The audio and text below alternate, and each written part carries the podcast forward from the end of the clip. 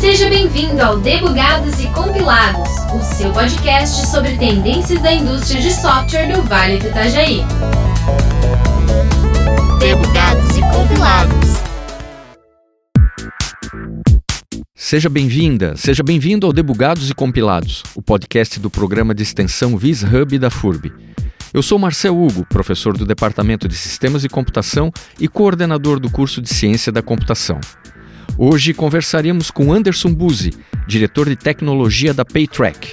E está conosco também a acadêmica Maria Júlia Testoni, da segunda fase do curso de Ciência da Computação.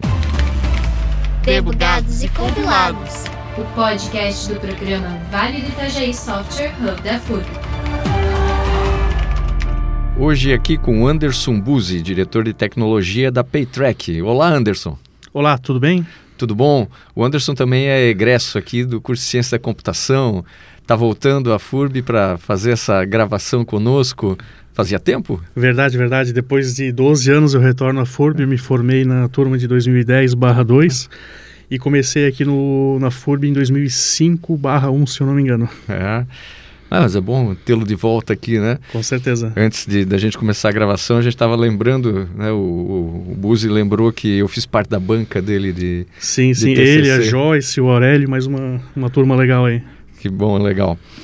Bom, é, e está hoje na Paytrack. Isso, estou há três anos na Paytrack, três anos e meio. Né? Entrei em julho de 2019, depois de um convite da Dani Amaro e do, do Edson, né? que são os, os dois fundadores. E entrei como sócio e como desenvolvedor num, num time que tinha, de, tinha 20 pessoas ao total na empresa, né? mas o meu time de tecnologia tinha quatro pessoas. E de lá para cá a gente foi de 4 para 60 no time de tecnologia e na empresa a gente foi de 20 para quase 200 pessoas em três anos e pouco. E o que, que é a Paytrack? O que, que faz a Paytrack? Legal, legal. A Paytrack é uma startup, ela completou seis anos em dia 3 de outubro né, de 2022. Ela é uma startup que faz é, um software para gestão de viagem e despesa corporativa.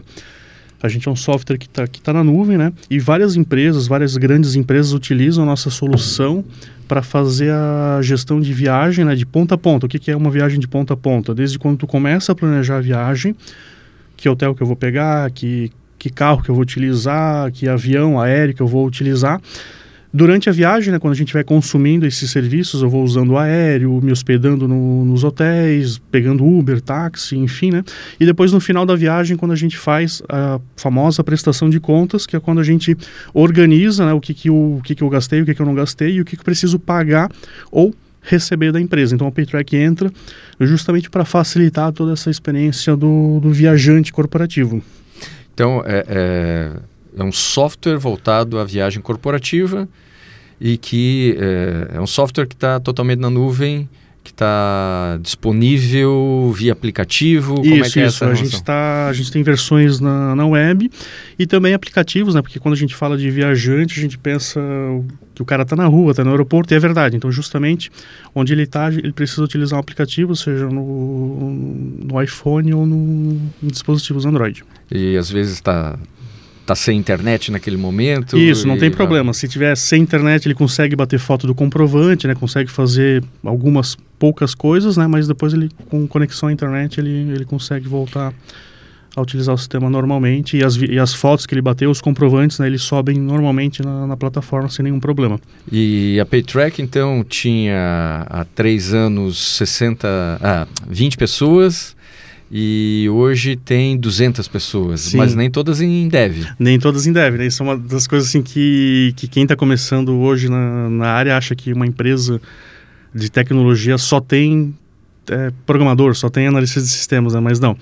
É, a Paytrack, ela tem 200 pessoas, ela tem muitas pessoas no comercial, que dentro do comercial tem pré-vendas e vendas, tem uma diretoria toda de operações, onde os projetos é, nascem, são implantados e, e, faz com que os clientes comecem a utilizar o sistema. Tem o, a área de sucesso do cliente, tem a área de suporte, as áreas de, de apoio, né, a área administrativa, financeira, a área de recursos humanos. Então, tem muita, muitas pessoas para fazer com que uma empresa consiga operar.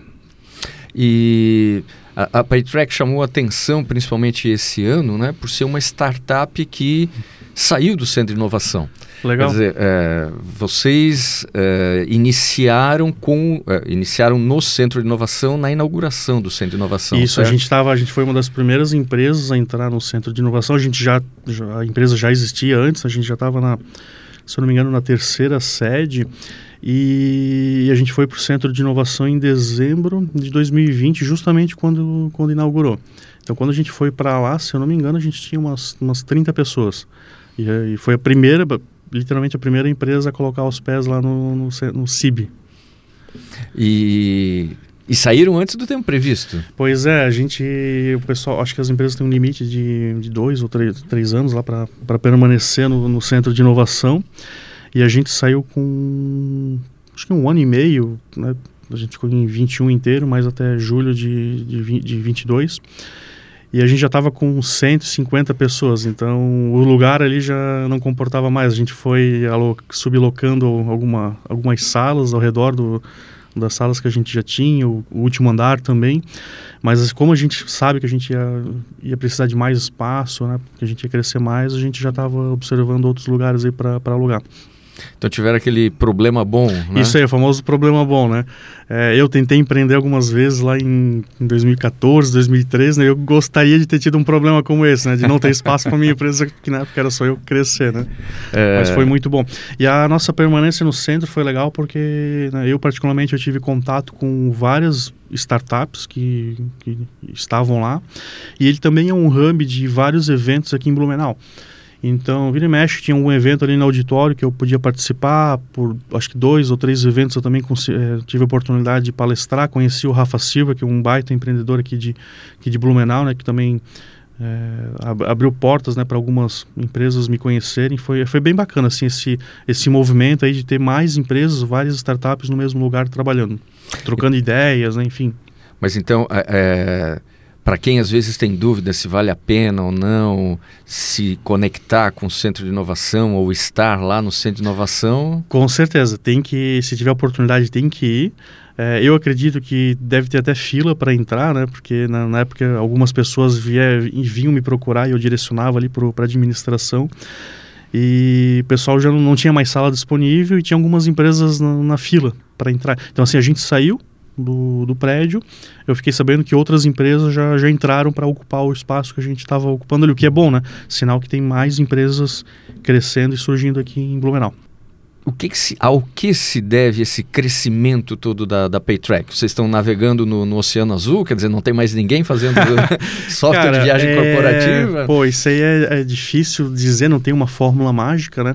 A gente está seis anos no mercado, né? Eu tive a oportunidade de entrar só no terceiro ano, mas eu gostaria de ter ter, está, é, ter iniciado lá no, no dia zero, né, junto com, com a Dani, com o Edson, com, com o Cláudio, né, que é um outro founder da, da empresa. Mas assim, a gente, basicamente, a gente resolve um problema que existe. Né? Então, as empresas precisam viajar, precisam prestar contas. A gente olhou para esse problema, né? A Dani e o Edson lá no começo e depois a, os demais sócios e os colaboradores. E realmente a gente resolve esse problema e olhando sempre do, do ponto de vista do cliente, né? O cliente que, né, que tem, que sabe a dor, que tem a dor, e a gente construiu um produto muito bem é, parametrizado, muito bem configurável, né, para que vários nichos de clientes consigam utilizar o nosso produto. Então hoje a gente tem alguns clientes grandes como VEG, Cicred, Ering, que são gigantes no seu setor. Temos as maiores farmacêuticas do Brasil também. E isso se deve também a que o nosso software ele se encaixa muito bem e ele resolve uma dor que, o, que os clientes hoje têm no ramo de despesa e de viagem corporativa. E hoje vocês ainda estão olhando só o mercado nacional? Hoje a gente já tem alguns clientes utilizando fora do, do Brasil, nos Estados Unidos, em algumas plantas na Colômbia e no futuro no México. Mas já tem alguns outros, é, algumas empresas da nossa base que já estão mirando o mercado europeu. Nosso sistema, né, ele, ele já suporta essa essa questão de multimoeda, multilinguagem, a gente está disponível em inglês e espanhol, né? E a questão de multimoeda também é, é nativo e ela nasceu praticamente desde o do dia zero na, na PayTrack. Referente a termos técnicos, vocês utilizam, vocês rodam em nuvem já? Sim, a gente roda em nuvem desde o dia zero também. Né? O, o nosso fundador é o Edson Gonçalves, né? ele trabalhou por 25 anos na Sênior, é um, é, um, é um grande profissional, ele, tinha, ele teve algumas bagagens, alguns aprendizados, né? algumas coisas que ele colocou desde o começo, foi justamente, uma delas né, foi essa questão de nuvem. A gente só tem nuvem, a gente não tem instalação on-premise, né? o que, que é um on-premise? Quando o cliente ele precisa ter um servidor na casa dele para que a empresa, imagina um software né, que o, o cliente compra, ele precisa instalar. Então isso é on-premise, a gente não tem. Quando o cliente compra, ele não precisa aumentar a sua estrutura, não precisa ter servidor, não precisa se preocupar com segurança interna. Isso a gente cuida para ele que fica na nossa nuvem. E aí vocês acabam utilizando qual linguagem também, assim, para integrar tudo? Ah, legal. Dentro do, da nossa solução, a gente utiliza algumas linguagens. A principal linguagem que a gente utiliza no, no back-end é o Java, né, nas últimas versões. Junto com o Spring? Isso, a gente utiliza o Spring Boot como framework para para facilitar o desenvolvimento. A gente utiliza com banco de dados MySQL na versão 8. E no front, a gente começou a empresa utilizando é, o AngularJS, que é uma versão antiga do Angular. Né? Hoje tem o Angular, tem React, enfim, o AngularJS é uma versão antes disso tudo, muito antiga. E aí, de dois, três anos para cá, a gente começou a fazer uma migração sob demanda para uma linguagem mais moderna que é o React. E quando se trata de mobile? A gente utiliza o Flutter, que é uma, uma biblioteca, uma linguagem que foi criada pelo Google para facilitar o desenvolvimento para Google e para iPhone, né?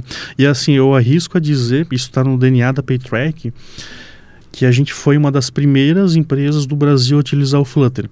A gente tem Uau. o Flutter Beta, se eu não me engano, ele foi entregue para a comunidade em dezembro de 2018.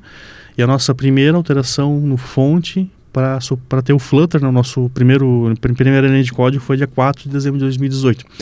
Então a gente aposta muito em, em linguagens novas, em, em, tendências, mas desde que elas tragam benefício para o cliente, né? Isso é um negócio também que eu sempre tento levar para o meu time, o Edson traz também, que não é, a gente não está utilizando o Flutter e e o, React porque são, são legais, são linguagens legais, bacanas, que são da, da última moda. A gente utiliza o Flutter por quê? Porque o cliente tem uma dor de ter a versão Android e, a, e o iOS no mesmo dia, liberadas. Né? E muitos concorrentes nossos e outras empresas também que eu trabalhei, ou tu entregava só a versão Android, daí como é que eu vou fazer com os usuários que utilizam iPhone? A empresa precisa gastar dinheiro e comprar um, um dispositivo corporativo para essas pessoas, ou eu disponibilizava o Android e iPhone, só que a, o iPhone era liberado 3, 4 meses depois do Android. Isso é muito comum acontecer nas empresas. Até tem funcionalidade hoje que a gente recebe no WhatsApp ou no Instagram que vai sair meses depois para outra plataforma, né? O problema deles não é o mesmo, né? Mas assim, quando a gente não utiliza uma linguagem que permite com que a gente libere tudo no mesmo dia, como é o Flutter, né? O cliente acaba so sofrendo. E de quebra, né? Se a gente pode trazer uma linguagem inovadora, daí a gente acaba trazendo, que foi no caso o Flutter, né? E antes do Flutter a gente programava nativo. Então a gente mesmo já sofria esse problema de, de liberações aí com, com Android, com iPhone. E vocês estão na nuvem, em qual nuvem? Ah, é, a gente está na 100% na AWS. Isso foi uma opção por... Não, na época, é, foi antes de eu chegar, né? Mas na época era uma das nuvens mais difundidas e também que o pessoal tinha conhecimento dentro de casa, né, dentro da empresa, para colocar as coisas para funcionar. E agora com você, Buzi, o que você acha do futuro da nuvem? Essas ideias aí de multinuvens? E... Cara, é, acho que multinuvem é um caminho que muitas big corps estão indo, né? Até tive um almoço aí com, com o diretor de uma empresa aqui de Blumenau semana passada, que era full AWS e agora eles estão com Google e com Oracle.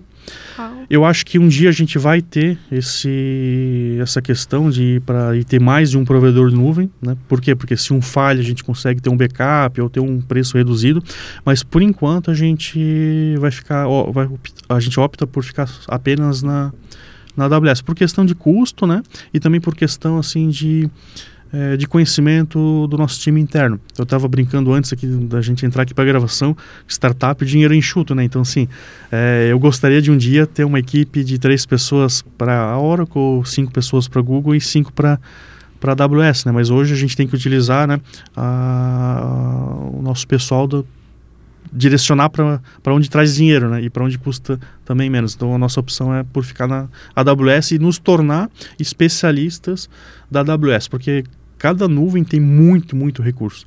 Então a AWS tem centenas de opções para a gente utilizar. Quero utilizar BI, tem lá dentro. Quero utilizar banco de dados assim, assado, tem lá dentro. Né?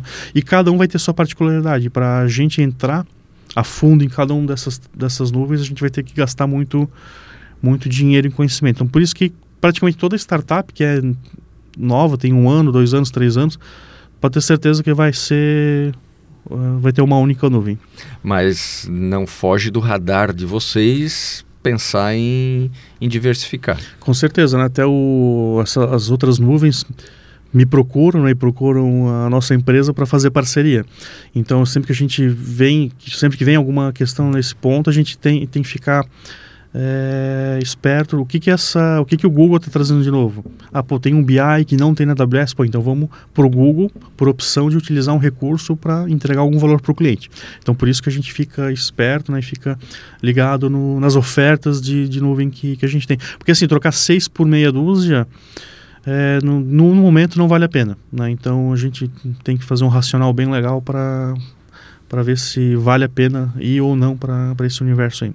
E numa equipe que tem 60 pessoas, como é que é o processo de desenvolvimento? Como é que, como é que tu lida? Tá gerindo né, essa, essa, equipe de, de, de 60 devs aí? Legal. Dentro do, do meu time eu tenho um gerente de tecnologia, que cuida da parte de arquitetura e de mais algumas squads, e tem outros três coordenadores que ajudam a gente a fazer é, o processo rodar. Também a parte de feedbacks, recrutamento, seleção, enfim, né?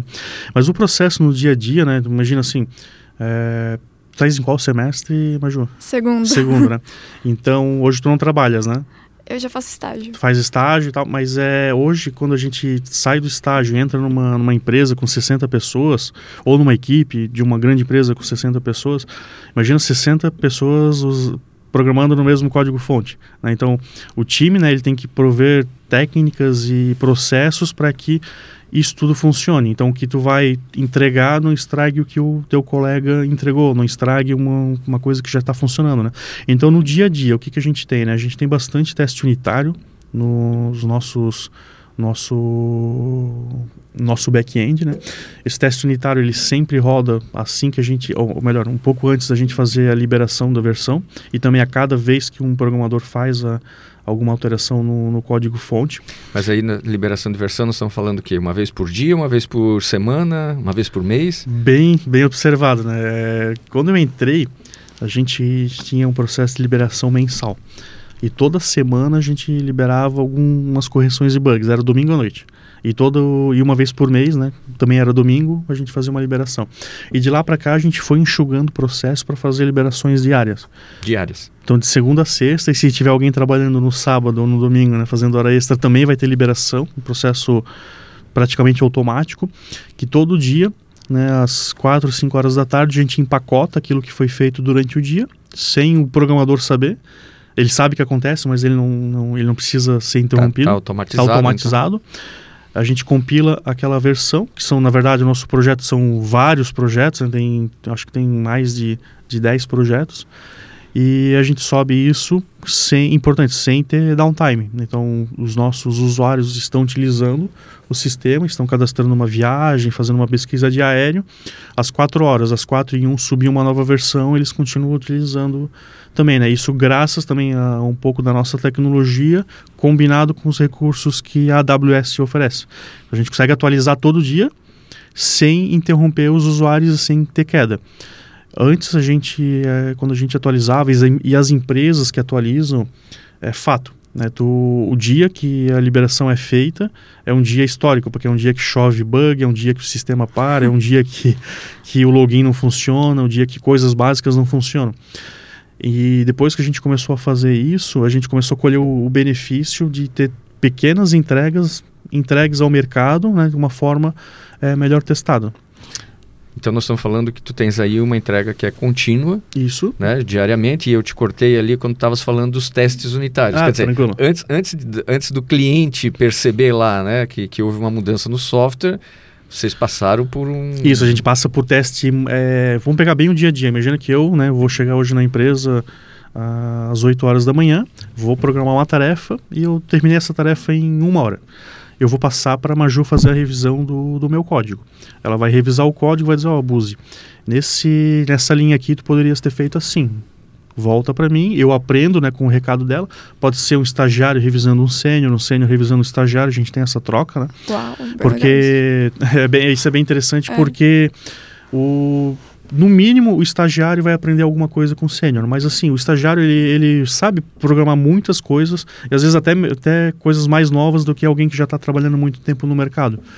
Então, principalmente quando a gente tem algumas mudanças de, de frameworks, linguagens, enfim, né? Então, imagina que você sugeriu, eu ajustei, voltei para você, você deu ok. A qualidade vai pegar essa tarefa para testar ela de forma isolada.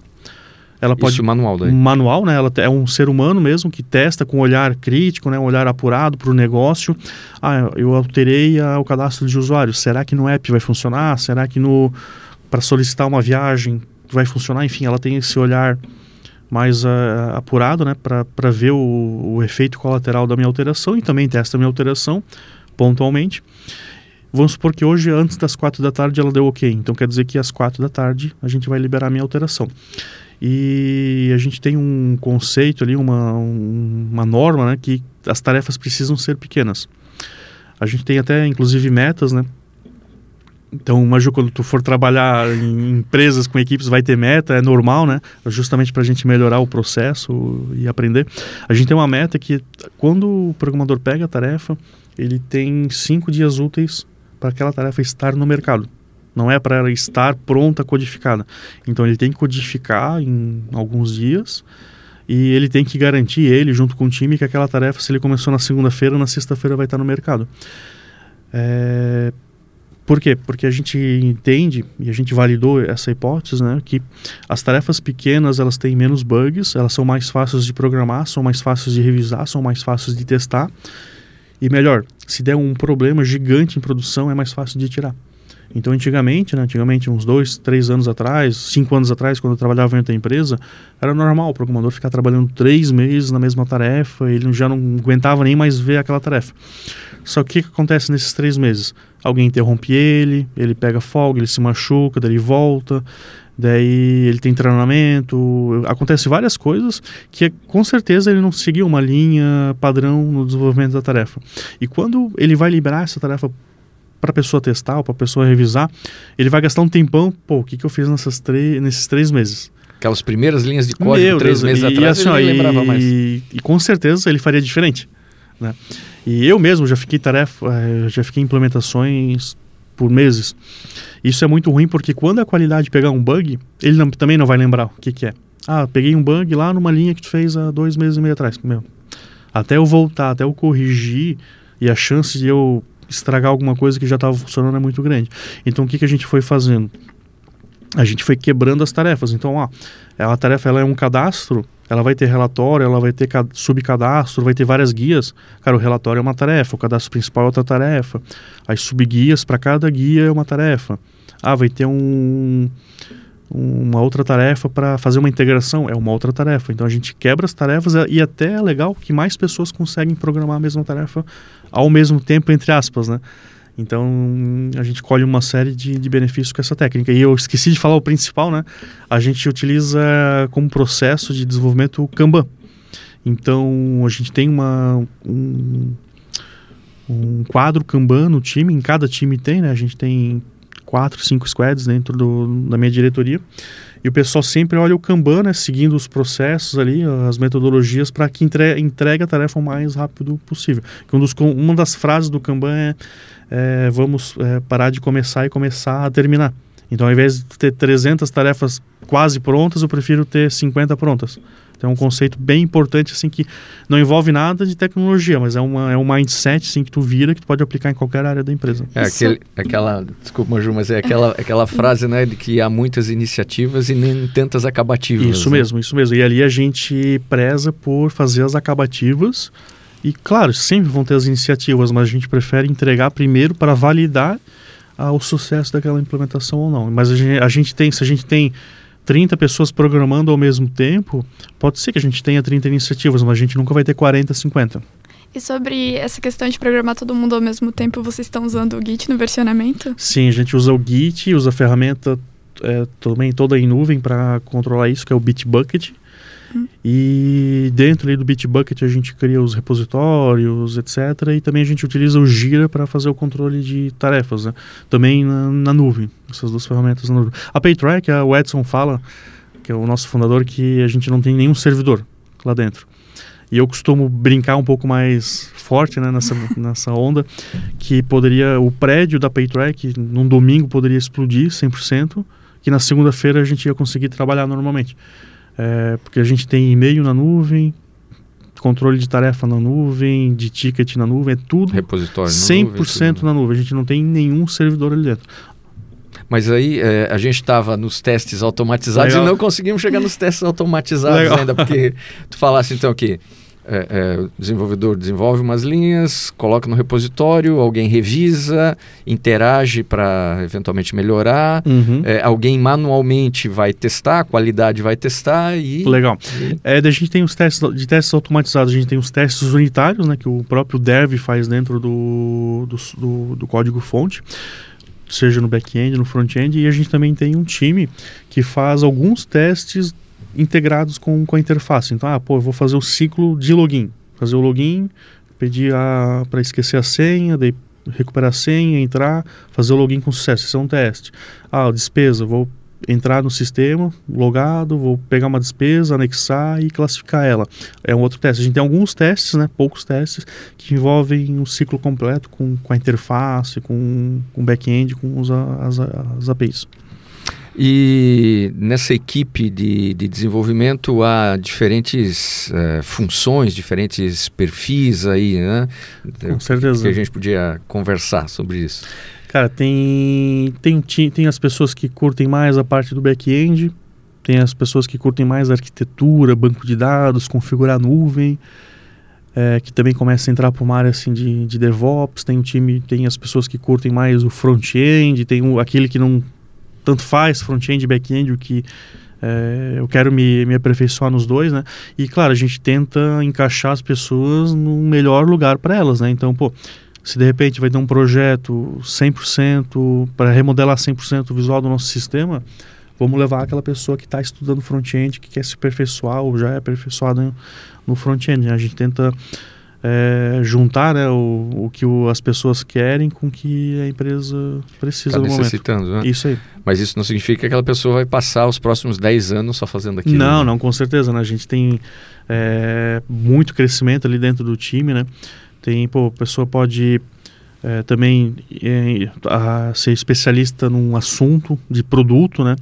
É, hoje, né, num, em qualquer empresa que você for entrar, seja cara Senior, Banner, Teclógica, PayTrack, Movidesk, tu vais ter um produto para aprender. Então, assim, as pessoas também precisam, além de ser especialistas na tecnologia, conhecer a fundo o produto para conseguir entender e desenvolver melhor o, a solução para o cliente, né? Então, assim, é difícil eu estar num produto de despesa se eu não souber a fundo o que, é uma despesa, o que, que o usuário faz, como é que ele não faz, o que, que isso afeta, como é que integra isso no RP, enfim.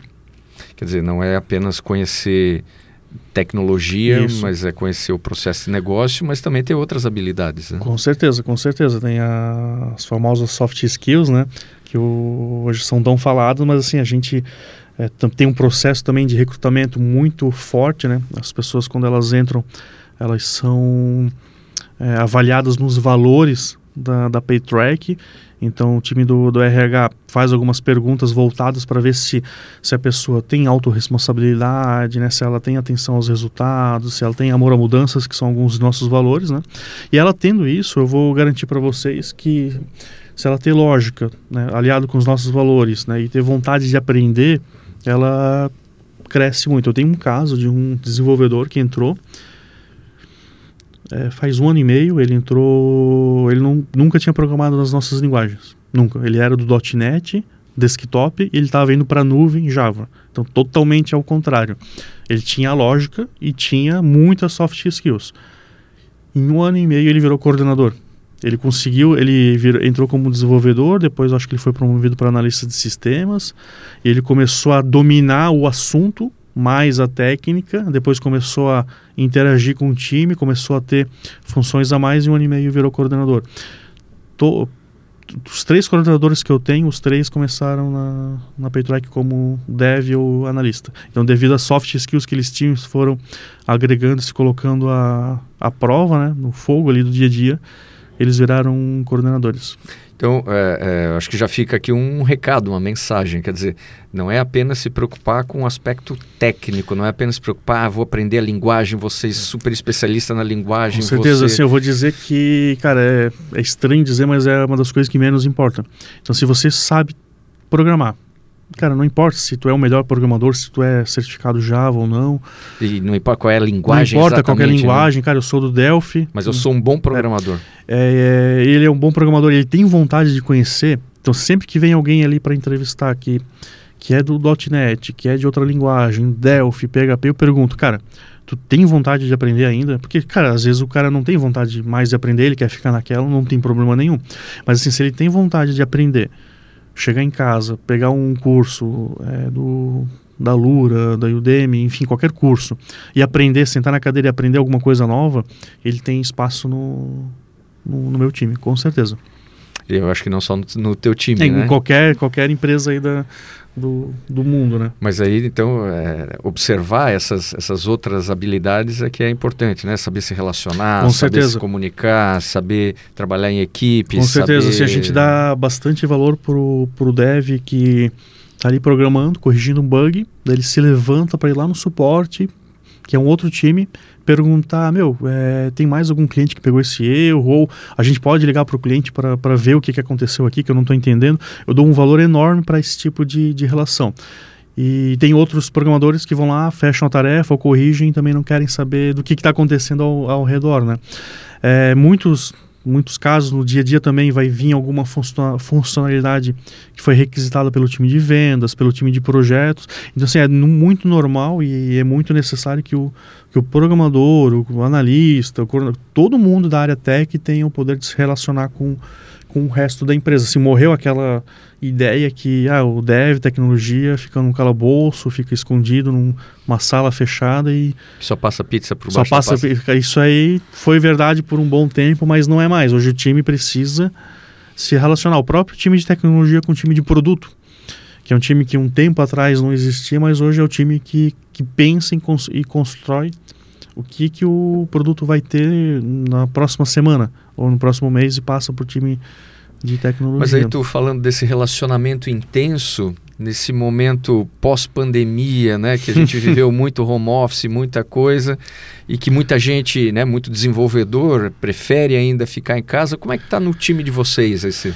Olha, a gente ali na pandemia a gente ficou o tempo necessário em casa, né? A gente obedeceu ali os, os protocolos na época. E mas assim, estava todo mundo querendo voltar. Meu time inteiro, o time de sócios, todo mundo ansioso para voltar. E aconteceu um efeito muito legal que no meu time 100% das pessoas querem trabalhar presencial. Ah, é? Presencial, de segunda a sexta, e a gente dá a opção de ser híbrido, cara, faz quinta e sexta, ou full remoto. Mas assim. É, tem essas opções. Tem, tem as opções, né? E, e como assim, a gente também. Como a gente sabe que as pessoas querem trabalhar ali presencial. A gente sabe que tem um clima legal, então a gente primeiro prioriza nas contratações presencial. Então, pô, não consegui ninguém presencial, vou pro remoto. Só que até hoje isso não aconteceu, mas a gente tem mente aberta, né? Tem um processo aberto para se não, não fechar a vaga presencial, a gente vai pro presencial ou híbrido, né? O nosso presencial já é, é o híbrido em conjunto, né? É, a gente já vai pro, pro remoto, mas ainda não, não aconteceu.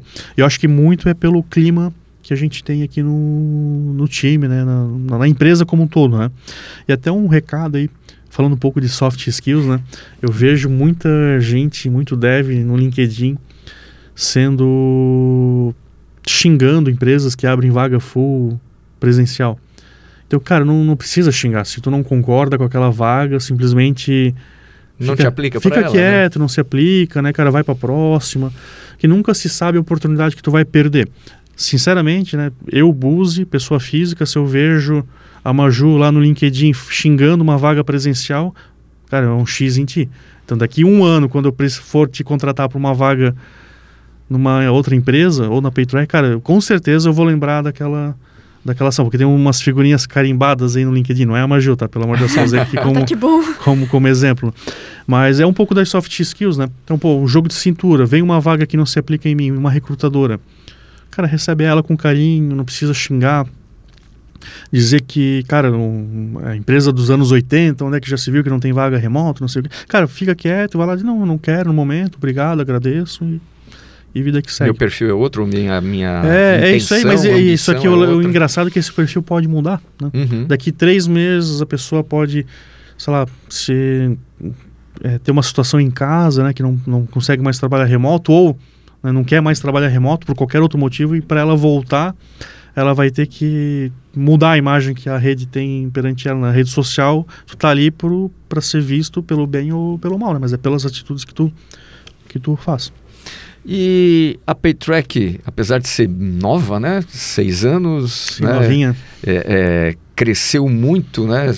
Tu falavas que quando tu entraste em, há três anos havia 20 uh, pessoas, 20 pessoas hoje são 200, ou seja, 10 vezes isso em, em, três anos.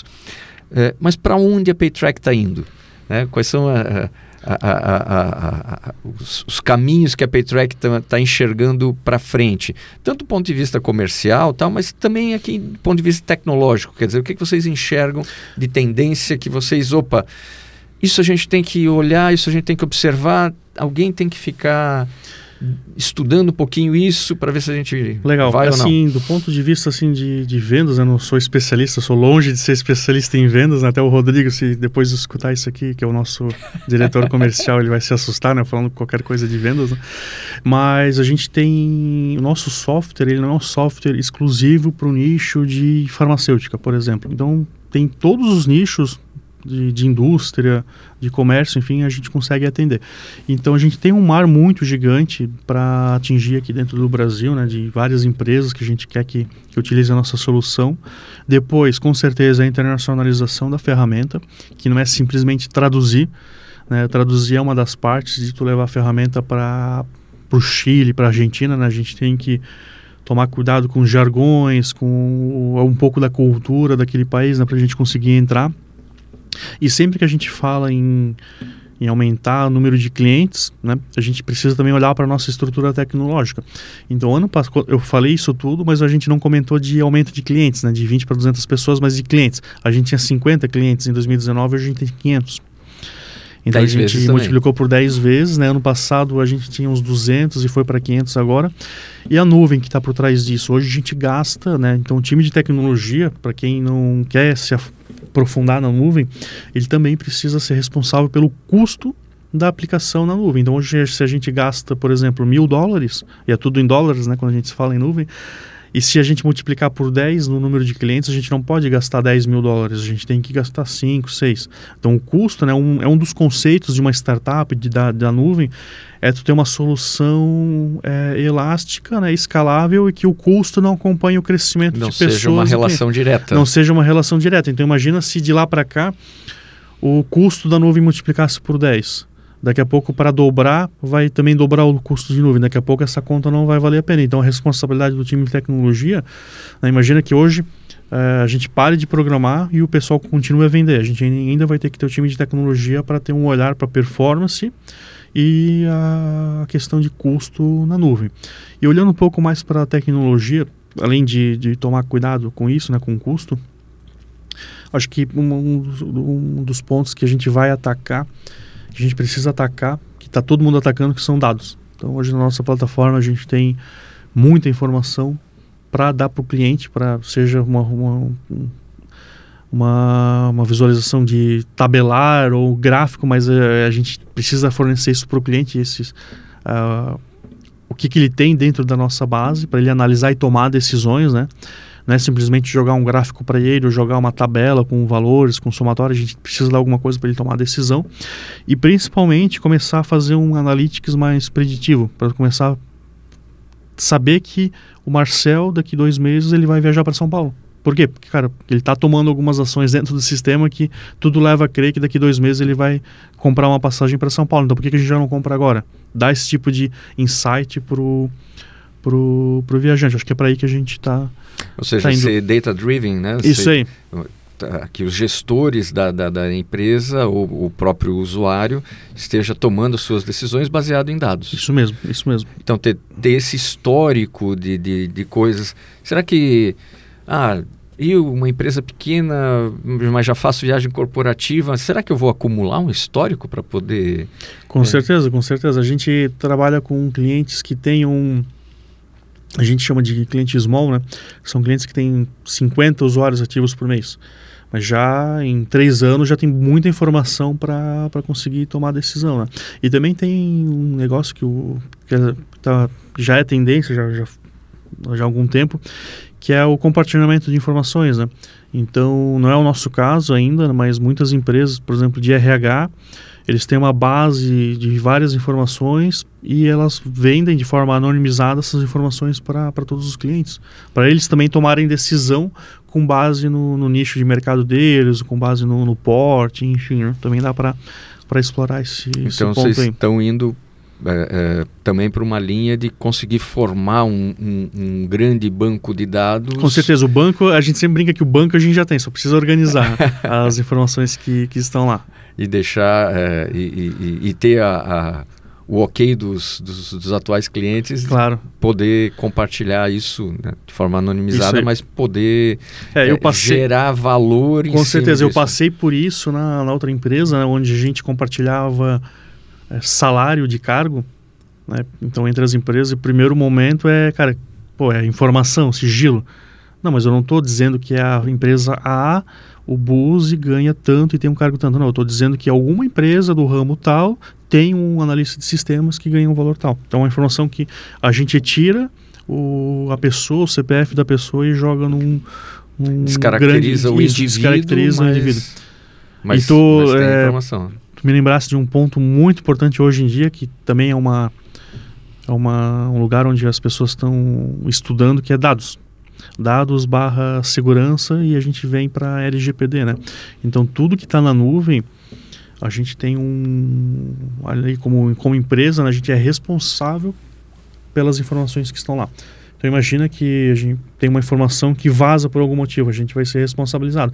Então assim, tem pessoas profissionais, né, no mercado que que são especialistas justamente nesse tipo de, de, segurança. Então não é só dev, não é só programador, não é só, só analista que, que, tá, que pode atuar num, num time de, de, tecnologia. Legal. Nosso tempo voou, chegamos já aí mais ou menos no nosso, nosso é, espaço aqui. Alguma consideração final que tu queiras fazer, Buzi? Bom, assim, primeiro que a área de tecnologia é uma área muito muito gratificante, né? Assim, eu entrando aqui nos corredores da FURB, eu fui lembrando da minha, dos meus semestres, né? Eu não estudei só aqui, eu estudei no campus 4, no campus 3, depois eu vim para cá, acho que devo ser um dos únicos alunos que fez essa, essa tríplice coroa aí do, dos campos da FURB. Para quem está escutando, é, a, a, antigamente a computação era no campus 1, aí do campus 1 foi para o campus 4, aí do depois campus 4 foi para o campus 3 e aí voltou para o campus 1. E assim, é uma área que que ela dá muita oportunidade para quem gosta de trabalhar, para quem gosta de estudar. Estudem, né, vejam, fiquem antenados no que o mercado está tá proporcionando, no que o mercado está é, entregando, no que o mercado está precisando. Né? Uma dica: não se apaixonem por nenhuma linguagem de programação. Então é comum assim nos primeiros semestres do, do, da faculdade o cara, a pessoa se apaixonar por uma linguagem, não, eu só vou estudar Java, eu quero só trabalhar com Java. E, e vou xingar as outras. E vou xingar as outras, né? Esse é o pior, né? Então, assim, ó, é, vai ter oportunidade. Tu nunca sabe, né, o, no dia de amanhã, o que, com o que, que tu vai trabalhar. Então, às vezes, tu vai, tu não gosta do .NET, mas, cara, de repente surge uma oportunidade para tu trabalhar no Nubank com .NET. Ou né, no, na Uber com .NET. Tu vai negar uma Big Corp, assim, ganhar em dólar por conta da, da, linguagem, não. Então, assim, foque nas soft skills, não se apaixonem por uma linguagem e aproveitem muito a jornada aqui na FURB e façam muito, muito network. Essas são as dicas que eu dou para vocês. Obrigado, Buzi, pela participação. E dessa maneira nós encerramos o décimo episódio, o último episódio dessa primeira temporada do Debugados e Compilados. Eu espero que você tenha nos acompanhado ao longo dos dez episódios. Se não escutou algum, volta lá. As principais plataformas estão disponíveis para você poder escutar qualquer episódio e até mesmo reprisar, escutar novamente algum que você tenha gostado mais. E, sem dúvida, esperamos que você esteja conosco na segunda temporada em 2023. Um até logo, até o ano que vem. Você ouviu Debugados, Debugados e Compilados o podcast do programa Vale do Itajaí Software Hub da FURB, a rede de desenvolvedores do Vale do Itajaí. Hey, hey, hey.